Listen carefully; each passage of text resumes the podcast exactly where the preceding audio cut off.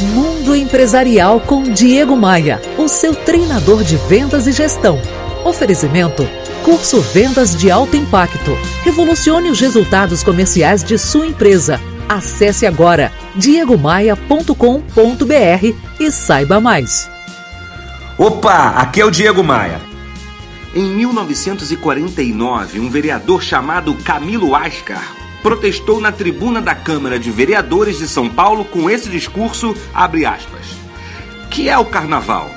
Festa da carne, festa do mundo, loucura coletiva em que desaparecem o bom senso, as normas do bom proceder, os limites da vergonha e os princípios da reserva moral. O que que lucra o povo com o carnaval? Fecha aspas. Surreal, não? Mas você não acredita. Até hoje tem muita gente que ainda faz esse tipo de pergunta.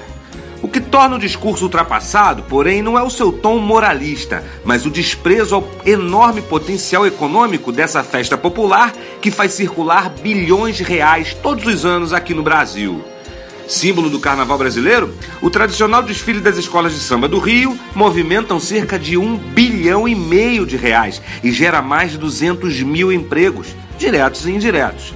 Quem assiste ao espetáculo de quatro dias muitas vezes não faz ideia que a sua realização envolve desde o trabalho de soldadores no barracão das escolas de samba ao de executivos da indústria fonográfica, passando por bordadeiras, motoristas de ônibus, pilotos das companhias aéreas, especialistas na fabricação de instrumentos musicais, dentre muitos outros. Uma famosa canção diz assim: Quem não gosta de samba, bom sujeito não é. Ou é ruim da cabeça ou doente do pé. Bom, que bom que muita gente gosta do carnaval. A economia do Brasil agradece. diegomaia.com.br